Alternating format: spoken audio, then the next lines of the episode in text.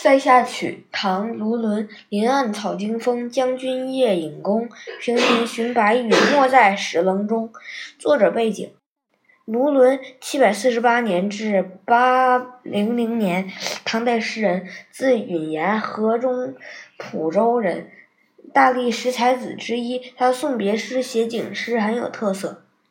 译文：黑暗的林中，风吹草动。将军深夜拉动了强弓，黎明时寻找射出的箭，发现他深陷在巨石中。